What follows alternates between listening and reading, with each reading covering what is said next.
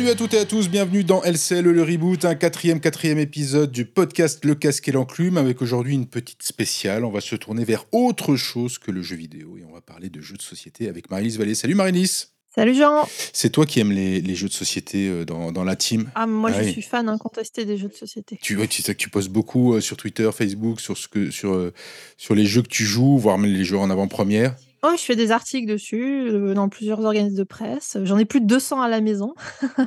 Mais comment tu fais? Qu'est-ce qui se passe? Comment Je dors pas beaucoup. Qu'est-ce qui- Ouais, tu dors pas. C'est toi, tu n'as pas de place pour dormir. Non, non, je dors sur des es- boîtes de jeux, c'est ça. Donc, juste avant Noël, on a décidé de vous partager euh, ben, nos, nos- nos coups de cœur, enfin surtout les tiens, il faut quand même avouer, parce que moi je suis un, un- un joueur très modéré de, de- de jeux de société. Mais avec les enfants, ben, viennent, euh, voilà, ça vient l'envie de, de jouer avec eux et de retrouver le, le- ce plaisir-là, mais surtout que eux ils adorent. voilà. Ah oui. Donc, euh, et puis c'est les premiers, bon, c'est des bons testeurs aussi. hein. Avouer que si le, le concept est pas bon, ben ça. Ils vous le disent tout de suite. Ils Ouais, c'est ça. Ils, ils ont, ouais, voilà, il n'y a pas d'hypocrisie, c'est assez simple. La vérité sort de la bouche des enfants. C'est surtout que la franchise sort de la bouche des enfants, donc ça le dit tout de suite. Donc on vous a créé une petite liste, voilà, une liste de Noël euh, pour euh, pour bah, pour vous faire un peu vos, vos, vos soirées avec l'oncle raciste ou pas raciste, j'espère. Voilà, je, je vous le souhaite, plutôt pas raciste si possible. Euh, on commence avec quoi, euh, Marilys, cette liste de Noël spéciale jeux de société dans LCLE Je me suis dit qu'on pourrait faire euh, un petit peu des recommandations par, par âge ou par style de joueur, tu vois, pour qu'il y en ait un petit peu pour tout le monde. Et du coup, j'aurais voulu démarrer par un, un jeu avec lequel vous pouvez jouer avec vos enfants, surtout si vous êtes geek et joueur de jeux vidéo. Je vais bien sûr parler de Sonic Teams. Alors, Ah, Sonic Ça Teams, réunit les deux mondes en fait. Ouais, non, je, je pense, j'allais dire, je pense que le nom doit évoquer quelque chose, Sonic. Oui, c'est ça. D'ailleurs, il cartonne, hein, le, le dernier Sonic euh, en 3D euh, marche plutôt très bien. Alors, j'y ai Donc pas voilà, joué, mais j'ai parenthèse. eu pas mal de bons retours, en effet. D'accord, voilà. Donc voilà, Donc, c'est le là- jeu doudou des, des vieux geeks, euh, Sega, la bonne époque, la Mega Drive. Sois poli, ça. s'il te plaît, Marilys. Je, je- Comment? Sois poli, s'il te plaît, Marilys. Mais moi, je suis geeks, toujours très poli. Alors, dis-nous. Je, te rappelle que je fais partie de ces vieux geeks hein, aussi. Ouais, ouais, Euh, oui, oui, donc Sonic the Hedgehog, on connaît vraiment la licence. euh, voilà, le petit Sonic, le petit Tails et autres. On, on est un peu en, ter- en terrain connu. Et non, donc Sonic Super Teams, bah, en fait, c'est une sorte de jeu de loi. C'est-à-dire qu'on va déplier un plateau avec un, un circuit. Un circuit, bah, comme dans les jeux Sonic, avec ces fameux damiers là, euh, beige marron reconnaissables, ces pics, ces rings et tout ça. Et du coup, on va choisir, chaque joueur va choisir une équipe de deux euh, coureurs. Donc, il y a une équipe avec Sonic et Tails, il y en a une autre avec Amy Rose et Knuckles. Enfin voilà, il y, a- il y a huit personnages issus de l'univers de Sonic. On va faire sa petite équipe de deux et on va piocher des cartes. Et sur ces cartes, il y a les couleurs. Bah, c'est les couleurs des équipes. hein. Il y a du jaune, du rouge, du bleu, euh, du noir et des chiffres. Et en fait, c'est très simple, c'est-à-dire que chacun son tour, on va poser une carte qui va déterminer bah, si c'est la couleur de ton équipe, tu la fais avancer sur le circuit, et si c'est la couleur d'une autre équipe, bah, c'est les autres qui vont avancer. Et du coup, tu vas me dire, Jean, mais c'est idiot parce que du coup, tu vas faire avancer les autres, tu vas les faire gagner. Bah non, c'est justement là la subtilité du jeu, c'est que du coup, tu vas essayer de poser tes cartes à toi, celles de ton équipe, au bon moment pour avancer, et de poser celles des autres. C'est-à-dire, en gros, tu vas toujours un petit peu compter. Voilà. Là, je suis l'équipe bleue, j'ai un 5 rouge. Si je fais avancer le pion rouge là, il tombe dans des pics, super. Ah non, je vais attendre. Peut-être le tour d'après, ça va le faire tomber ailleurs. Enfin, tu vois, tu vas, tu vas calculer tout ça pour, en gros, optimiser tes déplacements à toi, celles de ton équipe, et gêner un petit peu les autres. Et euh, du coup, l'intérêt aussi, c'est que bah, tu as tous les... tout ce qu'il y a dans Sonic. hein. C'est-à-dire que si tu tombes sur des pics, euh, bah, tu ralentis. Des fois, tu as des loopings qu'il faut arriver à passer en une seule fois. Puis des fois, tu vas avoir des rings qui vont te permettre d'accélérer ta course. Et c'est évidemment la première équipe qui a passé la ligne d'arrivée qui gagne. D'accord. Alors, c'est sympa à jouer, il y a du rythme, parce que bon, c'est vrai que le, Sonic, hein, bah, c'est souvent une affaire de, de tempo, hein, les jeux. Ah oui, oui, c'est assez rythmé. hein. ouais. Bah, de toute façon, tu as tes cartes en main dès le début, donc tu vois à peu près en gros euh, ce qui va t'arriver. C'est-à-dire souvent tu mets de côté bah, tes propres cartes, celles de ton équipe et celles des autres. Et après, bah, tu tu vas faire avancer la tienne et puis tu vas voir comment ça se passe, comment ça tourne. Et au fur et à mesure de chaque tour, tu vas dire attends, là, là, c'est bon moment pour jouer cette carte-là. C'est vraiment optimiser ses déplacements pour faire avancer ses, pions d'autant plus vite et empêcher un petit peu les autres d'avancer.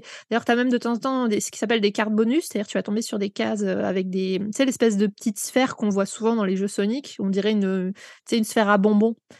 et euh, qui vont te permettre de piocher des cartes bonus. Et quand tu les utiliseras, bah, tu vas avoir un boost pour accélérer d'un coup ou euh, ce genre de choses. Donc, tu as aussi une notion de- de stratégie, c'est-à-dire vraiment le meilleur moment pour poser mes cartes.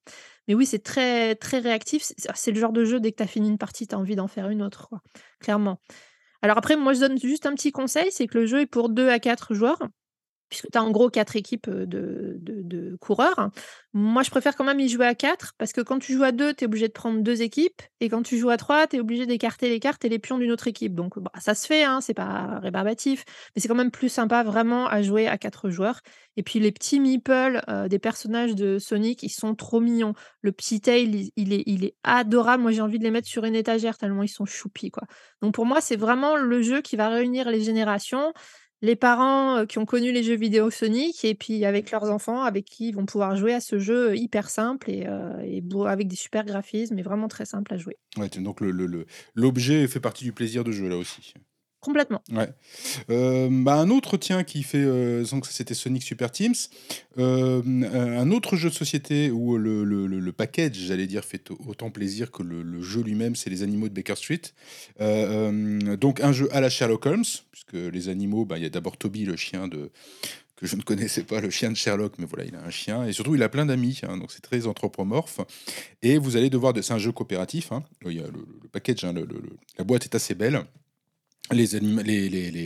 toutes les illustrations aussi. C'est fait par euh, deux personnes, Clémentine Beauvais et Dave Neal. Donc il y a une autrice et un spécialiste quand même de Conan Doyle. Donc euh, les, on va dire que les enquêtes que vous allez mener, parce que c'est un jeu coopératif, même, euh, même si vous allez jouer des animaux, euh, sont bien écrites. Ah, ça c'est quand même déjà bien, parce que vous achetez quand même un jeu Sherlock Holmes.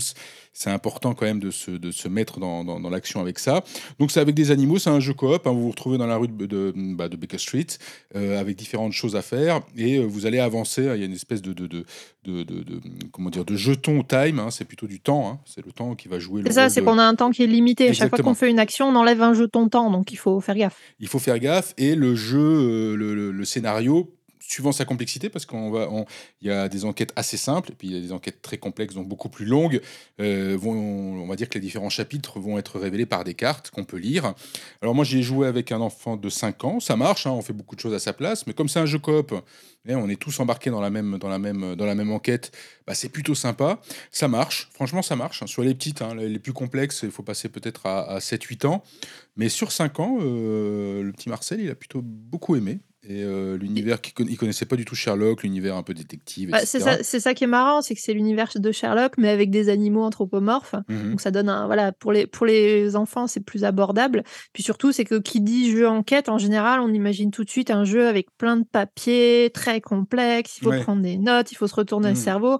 Là, pour le coup, c'est la prise en main et immédiate. Quoi. On retourne des jetons, on a ces petits ces petits personnages qui sont trop mignons, ceux qu'on incarne. Oui, il y a la grenouille, la souris ouais, ils sont super. ça, il y a une grenouille, un oiseau, je sais plus ce qu'il y a, mais c'est trop choupi, c'est vraiment hyper abordable quoi, en, termes de gameplay. Oui, oui, puis c'est bien écrit. franchement, il y a un vrai plaisir. Là, pour le coup, là, tu parlais, tu disais, bah tiens, ça va de 7 à 77 ans. Euh, euh, effectivement, les vieux geeks peuvent s'y retrouver, mais les jeunes qui connaissent pas trop bah, peuvent se retrouver dans Sonic. Et là, c'est exactement la même chose. C'est-à-dire que les euh, connaisseurs de Conan Doyle, qui ont déjà lu effectivement l'intégrale de Sherlock Holmes 12 fois, bah, ils vont pas être perdus. Ils vont même trouver ça drôle, il y a de l'humour, il y a quelque chose. Enfin, et voilà. Et s'il y a un vrai jeu euh, parents-enfants, darons-enfants et ou grands-parents-enfants aussi, je trouve que ça marche très très bien. Ah, complètement. Ouais. Donc ça s'appelle Les Animaux de Baker Street et on vous le conseille vivement donc pour le, pour les fêtes parce que ça c'est vraiment vraiment très sympa. Super jeu. Autre alors autre jeu j'allais dire pour les fêtes oui bah, pour les fiestas quoi surtout. Hein. D'ailleurs vous allez trouver le, mot le mot le mot euh, hein, son titre déjà une annonce, une promesse, j'allais dire. Paquet de chips. c'est quoi paquet de chips? Hormis, hormis un paquet de chips, je dis. Alors, paquet de chips, eh bien, c'est ça qui est amusant, Jean. C'est que c'est aussi un paquet de chips. je t'explique. le packaging ressemble furieusement à un petit paquet de chips. Moi, c'est comme ça que je suis tombée dessus au départ. Euh, voilà, dans le rayon de, ma boutique spécialisée, je me suis dit, il se mettent pas à vendre des goûters quand même. Non, non, non, c'est un jeu de société, donc un, jeu plutôt euh, ambiance, euh, du style où tu joues sur une table basse euh, entre amis en soirée. Donc en quoi ça consiste, Paquet Chips? Bah, En gros, c'est ce qu'on appelle un jeu de pari. C'est-à-dire que dans le sachet, vous avez des espèces de petits chips en carton, évidemment, pas des chips à manger, de couleurs différentes et des cartes. Et donc sur ces cartes, vous avez des objectifs. Donc par exemple, vous avez des objectifs, ça va être gagner 5 points si vous avez X nombre de chips orange ou alors gagner 20 points si vous n'avez pas de chips s'il n'y a pas eu de chips bleus. Pourquoi? Parce qu'en fait, à chaque tour, donc on va avoir ces cartes objectifs, on va en avoir 6, chaque joueur va en avoir 6 au début de la partie, et au fur et à mesure, on va tirer des chips. Et comme les chips, ils sont en un nombre déterminé, tu vois, par exemple, tu as 6 chips, heu, aux patates, les jaunes et tu as, non 7 chips aux patates. Tu as 6 chips à la carotte, tu as 5 chips à la betterave. Voilà, tu as un nombre déterminé de chips qui sont dans le paquet et du coup, au fur et à mesure que tu vas tirer, tu vas dire: «Ben, là, par exemple, c'est sûr, il y a plus que 2 chips noirs». Ou là, par exemple, il reste beaucoup de chips jaunes et du coup, dans les cartes que tu as en main, tu vas te dire: «Bah, par exemple, cet objectif-là qui était, heu, pas de chips noirs et ben, il est foutu, je peux plus le faire».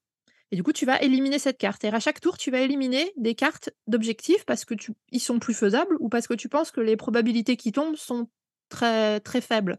Et du coup, de tirage en tirage, tu vas éliminer et à la fin, tu vas te retrouver avec 3 cartes d'objectifs et tu vas parier sur ceux qui vont réussir et te rapporter des points et ceux qui vont rater et t'en faire perdre. En gros, c'est à peu près ça. Alors, que alors, c'est quoi les sensations de jeu quand, heu, voilà, quand tu es quand es dessus en partie, heu? Alors déjà, le le matériel, comme je te le disais, hein, entre le paquet de chips, le packaging, le paquet de chips, ces petits Mmh chips en carton. En plus, ils ils les ont fait sur un carton avec une texture un peu lisse, tu vois? Donc limite, on dirait qu'ils sont gras. La prise en main est très drôle. Le réalisme jusqu'au bout, j'aime. plonger la main, dans ce paquet de chips pour sortir des chips colorés, c'est c'est vraiment ambiance apéro et puis tu as le côté vraiment prenant de de de prendre des décisions et de prendre des risques. C'est-à-dire se dire: «Voilà, cet objectif peut me rapporter énormément de points, mais franchement, il y a peu de probabilités qu'il sorte. Allez, j'y vais quand même» et puis là, coup de bol, dernier chips tiré, réalise l'objectif et on fait 200 ou plus de points et on gagne la manche. Donc il y a vraiment ce côté où je soit j'y vais mollo, j'essaie de voilà, les probabilités sont fortes donc ça va faire, mais ça me rapporte peu de points.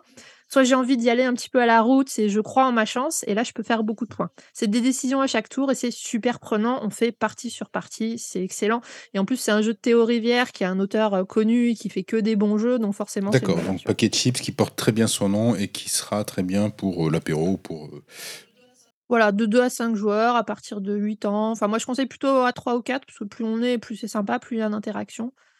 Mais voilà, puis c'est du petit prix, heu, c'est super. OK, bah tiens, autre petit prix, heu, Hula-Hou, hem, un jeu de cartes, heu, Hula-Hou, alors comment ça s'écrit? H-U-L-A espace H-O-O. Le jeu est pas très beau, enfin je veux dire les cartes, il y a 84 cartes, les illustrations sont pas au top, top, mais le principe est absolument démoniaque.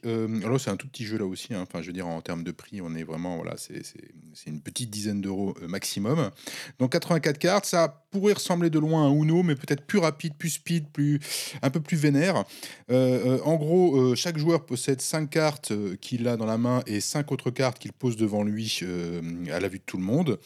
Et celui qui doit jouer doit dire, pose une seule carte au milieu et dit, «Plus ou moins» et le joueur suivant doit poser là une carte, plus ou moins. Les cartes sont numérotées de 1 à 13, hein, heu, hem, donc le but du jeu, c'est que, bah, de gagner évidemment, de ne plus avoir de cartes dans les mains ou alors d'éliminer tous les autres, c'est-à-dire que, bah, ils peuvent plus jouer. Ils voilà, je pose un 6, je dis moins ils peuvent pas poser moins, donc ils ont perdu.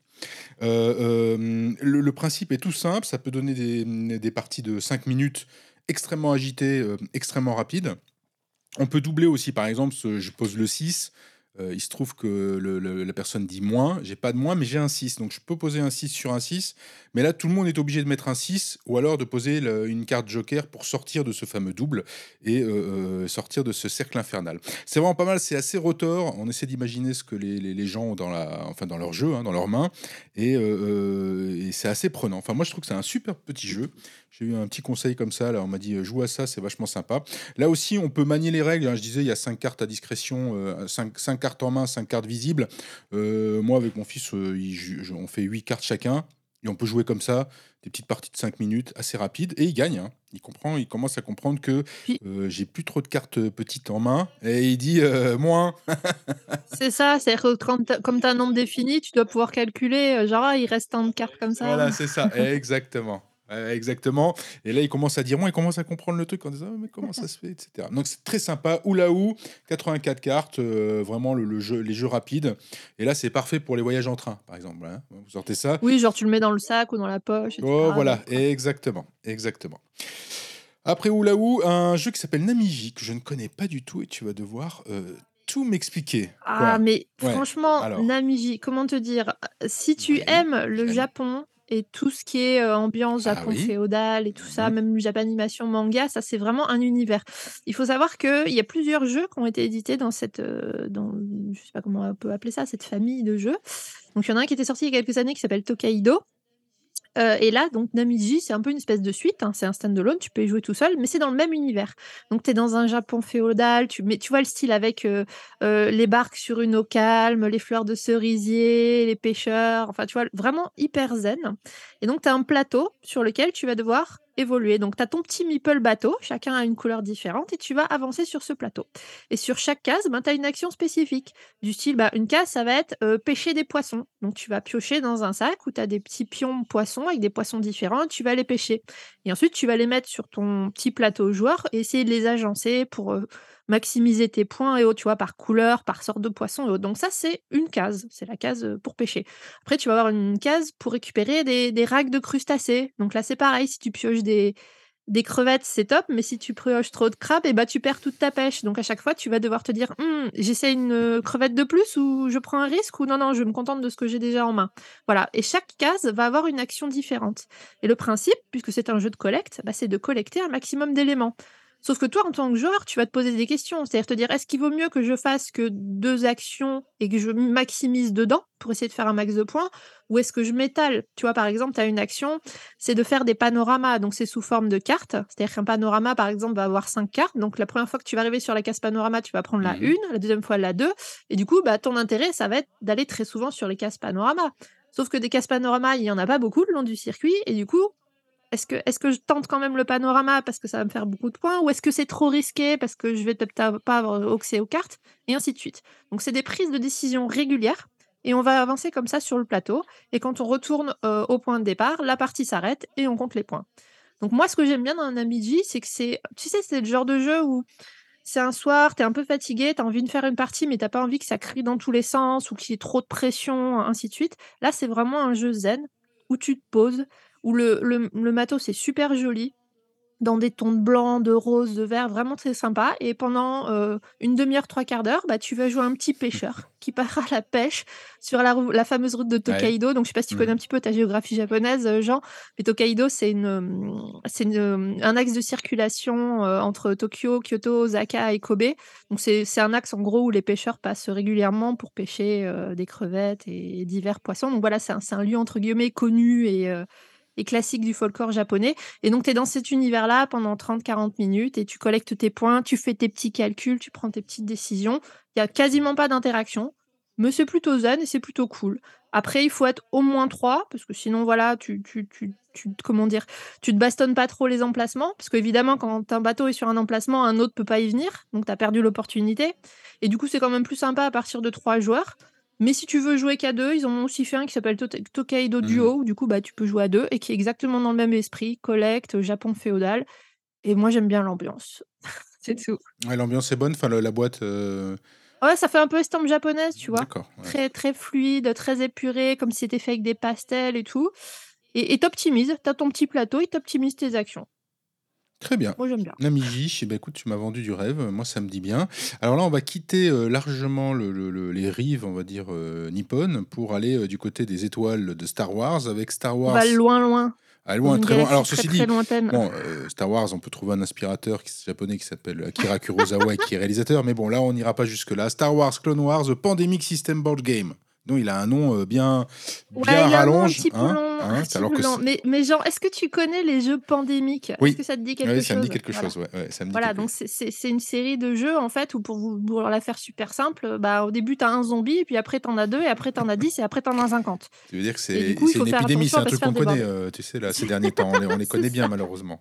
Ça, ça, ça, un petit, un petit excuse-moi du terme, un petit relan de vécu. D'accord, oui.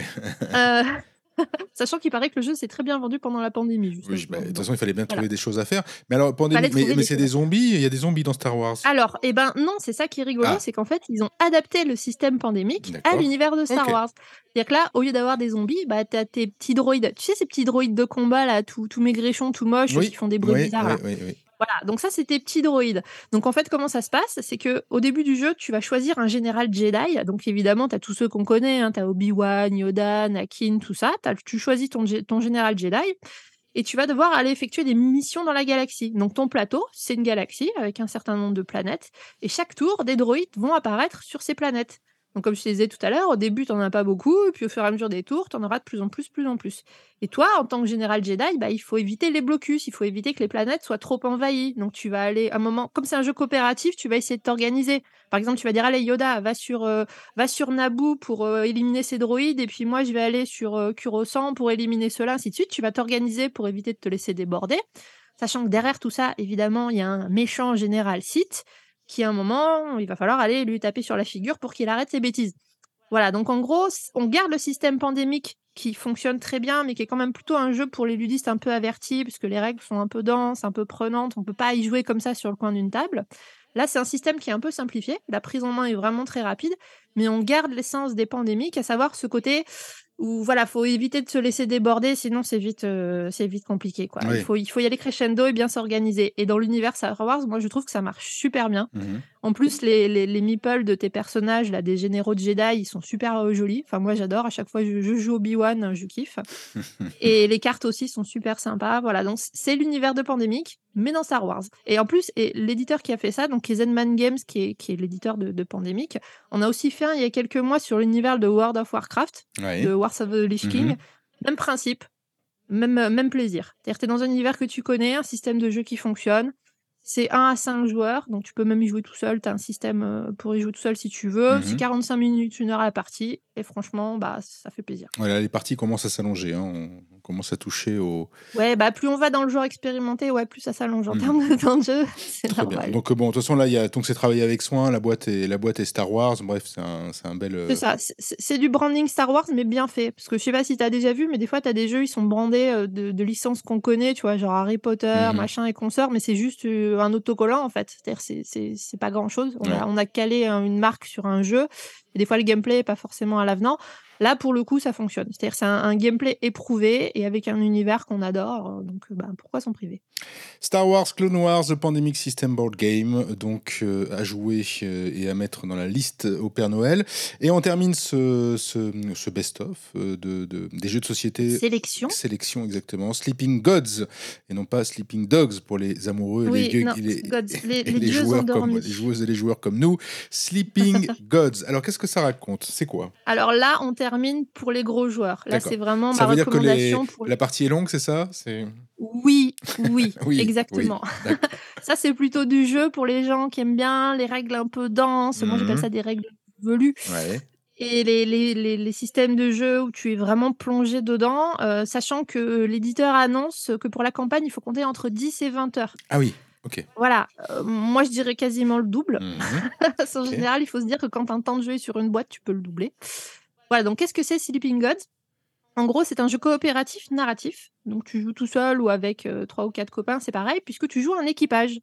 Donc tu as le capitaine euh, et euh, es, je crois qu'ils sont 7 ou 8, je sais plus, voilà, tout, son équipage avec toi. Et en fait, vous partez dans, un voyage pour rejoindre New York depuis Hong Kong, sauf bah, qu'en cours de route, vous vous perdez.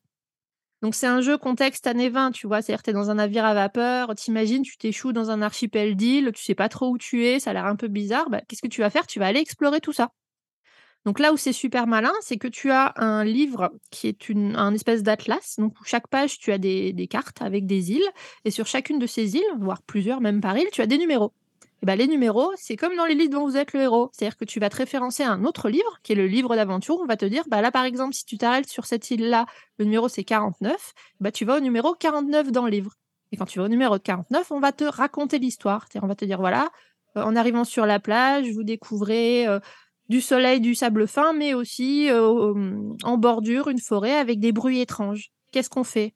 Bah, Est-ce qu'on va aller voir c'est quoi ces bruits ou est-ce qu'on va rentrer au bateau? Voilà, donc tout, tout ça est, mis en... C'est très très narratif, c'est-à-dire tu vas vivre une aventure avec ton équipage et tu vas avoir euh, énormément d'enjeux, puisque le but du jeu, c'est de retrouver des totems, des totems qui sont censés réveiller des dieux endormis et te permettre de sortir enfin de, de ce guépier. Et du coup, tu vas devoir explorer, bah, explorer tous ces archipels euh, pour trouver ces fameux totems, sauf que évidemment, bah, les totems, euh, ils sont pas vides. Il y, a, un petit peu des monstres cachés de partout. Puis il va y avoir des énigmes à résoudre et tout ça, donc tu vas devoir gérer des combats euh, faire attention que tes, que tes équipiers ne, prennent pas trop de coups, ou tu vas devoir gérer la fatigue de tes personnages. Ben, par exemple, si je fais cette action-là avec ce personnage-là, ben, je pourrais pas en faire une autre avec lui après. Tu vas devoir gérer ta nourriture. Tu vas devoir gérer, heu, les ordres que va donner ton capitaine. Voilà, par exemple, tu vas avoir des pions ordres, tu vas en avoir 5, bah, ça veut dire que tu peux donner que 5 directives à tes compagnons, donc il va falloir calculer lesquelles, j'envoie qui à quel moment, où. Voilà, tout ça dans le but de faire avancer cette aventure, de découvrir ces totems et cet archipel et ses secrets. Et c'est une aventure qui est vraiment au long cours. D'ailleurs, tu imagines bien, on fait pas, heu, la la la Ouais, campagne en une une seule seule fois. fois, ouais, ouais. Voilà, en général, on fait plutôt des parties d'1, 2 ou 3 heures et ce qui est bien pratique, c'est que dans la boîte, tu as aussi une, hem, un des fiches pour, heu, entre guillemets «sauvegarder ta partie», tu vois? Ils appellent ça un journal de bord. Voilà, Mmh. c'est qu'en gros, tu vas noter où tu en étais, avec qui, tout ça, tes points d'expérience, ce qui te permet de revenir la fois suivante. Mais c'est vraiment une aventure complète, vraiment très dense. Alors, un peu beaucoup punitive, mais c'est un petit peu le style de son auteur qui s'appelle Ryan, heu, Laukat pour Mmh. les connaisseurs, qui avait aussi fait 2 autres jeux dans le même style qui s'appellent, heu, Near and Far et l'autre m'échappe, Above and quelque chose, excuse-moi. Voilà, donc c'est un c'est un un auteur de jeux de société qui est connu pour ça, c'est que lui, il crée ses univers en entier. C'est-à-dire, il crée à la fois le gameplay, il fait les illustrations, il fait tout et ça donne des jeux vraiment très narratifs. En général, un peu, voilà, un peu dense, un peu compliqué. On c'est pas le genre de jeu où tu joues en effet entre 2 entre 2 cafés ou entre 2 réunions, quoi. Faut se poser sur une grande table, être un peu concentré, mais tu vis une vraie aventure épique et c'est assez dingue comme univers. Sleeping Gods, heu, effectivement, bon là, il faut être, heu, faut être assez nombreux et puis, hem et puis qu'il faut qu'il y ait un pacte pour jouer, on va dire les 10-20-30 heures, ouais, plutôt, hein. C'est ce que tu plutôt une trentaine Oui, je d'heures. con je conseille pas aux débutants, on donc va des dire. gens qui sont même plutôt des rôlistes, hein, peut-être, heu, de ou des gens en tout cas qui, Oui, y y connaissent en ce genre de de de pratique, hein, c'est-à-dire d'aller à l'aventure C'est ça, des mécaniques, jouer en coopération, prendre des Mmh mh. décisions ensemble, gérer Mmh. ses ressources, ainsi de suite, tout ça. Ouais, c'est très complet, très complet. J'allais dire, c'est très complet et très complexe, c'est souvent l'apanage des jeux complets comme ça où il y a beaucoup, beaucoup, beaucoup d'action. Ça donne très envie, mais heu, là, il faut avoir beaucoup de temps, heu, voilà. Sleeping Gods qui fait partie de ta sélection. On retrouve également Namiji, Packet Chips, je le disais, Sonic Super Teams, Oulaou, heu, pour moi, puis Les Animaux de Baker Street, heu, pour jouer, et puis Star Wars Clone Wars The Pandemic System Board Game. Moi, je dis on est pas mal quand même, hein. Oui, je pense qu'elle est Ça pas mal cette sélection. et Il y a de tout pour tout le monde. voilà, c'est ça, il y a de tout et puis il y a il y a des univers, il y a des jeux qui se jouent tout de suite comme ça, voilà, maintenant et puis c'est sympa et puis des jeux qui sont, enfin, beaucoup plus instantanés et des jeux au long cours, heu, où on va vivre une aventure, voire, heu, avec Namiji, quelque chose, de l'ordre du voyage et donc ça, c'est plutôt très sympa. Merci Maryse Vallée pour toute cette sélection. Merci Jean. À très bientôt. Salut. À bientôt, ciao.